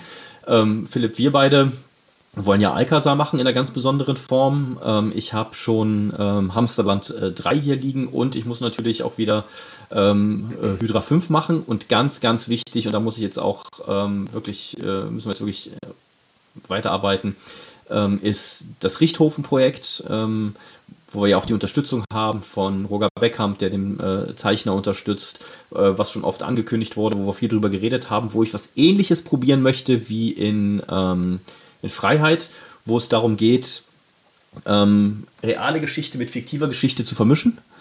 Und ähm, es geht natürlich um, um, um den Roten Baron, um ähm, Richthofen. Aber bei uns, so sagen wir es ab dem ersten Moment, stirbt er halt nicht 2018, sondern erst ähm, 1953 und er begleitet die Deutschen und das Land quasi durch die eigene Geschichte, aber ähnlich, äh, ich sage immer, er ist unser Indiana Jones, äh, natürlich mit verschiedenen verrückten Sachen, ähm, ja, die hoffentlich unterhaltsam sind. Das kann funktionieren, muss aber nicht. Ähm, ich bin gespannt, wie die Leute darauf reagieren, wenn der Band kommt. Und da ist die Besonderheit, dass wir da auch von diesem amerikanischen Format uns lösen, sondern auf das franco-belgische Albumformat gehen, also so wie ihr ein Tim und Struppi äh, Band kennt und dann wirklich ein eigenes, schönes europäisches Comic machen mit einem Versuch, die eigene Geschichte ähm, ja, künstlerisch unterhaltsam rüberzubringen. Auch das ist eine Sache, das ist, das ist gewagt, das kann funktionieren. Mal schauen, wie es äh, dann bei den Lesern ankommt. Ja, auf das Comic freue ich mich tatsächlich besonders, muss ich sagen, weil die Vorschau im aktuellen Heft wirklich sehr gut aussah. Ähm, wie seid ihr darauf gekommen, wenn man noch abschließend fragen darf? Das ist eine gute Frage. Also dieses, ähm, äh, dieses ähm, wir kriegen sehr viele Rückmeldungen, wo auch, mach doch mal dies, mach doch mal was, mach doch was zur mhm. eigenen mhm. Geschichte. Ja, das haben wir ja jetzt mit Nemmersdorf auch gemacht und das war ja auch schon heikel, haben wir ja auch schon oft drüber geredet. Ähm, ja. wir, wir, wollten einfach eine, eine Unterhaltung, also wir wollen ja auch unterhalten. Ne? Es geht nicht darum, dass wir hier irgendwas mit, äh, irgendwie den, den, Leuten irgendwas auf Krampf vermitteln wollen. Ähm, es, es ging darum, dass wir einen Weg gesucht haben, wie wir eine gute Geschichte erzählen können. Ähm, dass die Deutschen nicht immer die Bösen sind in, äh, in jeder Form der Popkultur. ähm, und dass wir was Besonderes machen. Und ja, und daraus ist dann die, die Idee entstanden und ja, also mal gucken, ob es gelingt, ob es uns gelingt. Es ist, äh, es ist ambitioniert, auch wie dieses, diese Hydra-Idee da ambitioniert ist. Ähm, und ich hoffe natürlich, dass es gelingt und dass die Leute das auch wertschätzen. Ja, in diesem Sinne bleibt vermutlich nur zu sagen, wer diesen Comic, äh, diesen Comic, diesen Podcast genossen hat und wer sich näher über diese Bücher und Comics informieren will, der kann auf hydra-comics.de alle Veröffentlichungen des Hydra Verlags finden. Nein, alles stimmt nicht. Ich glaube, von eurem Comic, den ihr selber produziert, äh, ist schon ein oder zwei ausverkauft, glaube ich, ne? Ja, aber alles gleich wieder nachgedruckt. Ach, alles verfügbar aktuell. Gut. Ja, ja, das habe ich auch vor, vor Weihnachten noch gemacht. Ach, schau an, gut. Siehst du mal, wie, wie schlecht ich informiert bin. Also auf hydracomics.de findet ihr alles das, was wir heute besprochen haben. Wer sowieso bei Jung Europa einkaufen möchte, der findet Fiumo oder der Tod auch bei uns im Netzladen. Ansonsten, wie gesagt, greift bei Hydra Comics zu, unterstützt dieses ambitionierte, gute Projekt. Ich hoffe, wir haben im Laufe dieses äh, Podcasts gezeigt, was erschienen ist, warum es erschienen ist und auch die ein oder andere kritische Frage ein bisschen versucht aufzulösen, die so in den letzten ja, Wochen seit Weihnachten auch mal bei uns tatsächlich in diesen Chats, sage ich jetzt mal, aufgetaucht ist. Stichwort äh, Freiheit, Stichwort Fiume. Ja, in diesem Sinne, Michael, wieder mal vielen Dank für deine äh, üppige Zeit, die du uns gewidmet hast. Ich hoffe, der Podcast kommt gut an und bringt dir ein paar Verkäufe ein. Wer den ein oder anderen Euro übrig hat und sich vielleicht bisher, so wie ich, tatsächlich für Comics nicht interessiert oder interessiert hat, der soll sich das mal zu Gemüte führen. Comics sind nicht immer nur kleine Kinderbüchlein im labberigen Format, sondern können auch in schönen Büchern daherkommen. In diesem Sinne greift zu, bestellt was bei den Kollegen und ich denke, wir hören uns dann in diesem Jahr nochmal wieder. Ja. Dann bis dahin und ich kriege immer nur die Rückmeldung, ich soll mich betrinken und mit Volker in eurem Podcast über Filme streiten. Sehr da bin gerne. ich auch jederzeit bereit zu. Und das bedeutet, ja, ich weiß schon, wer das behauptet immer, aber. Alles klar, Michael, wir machen das so und bis dann. Bis dann. Ciao. Tschüss, macht's gut.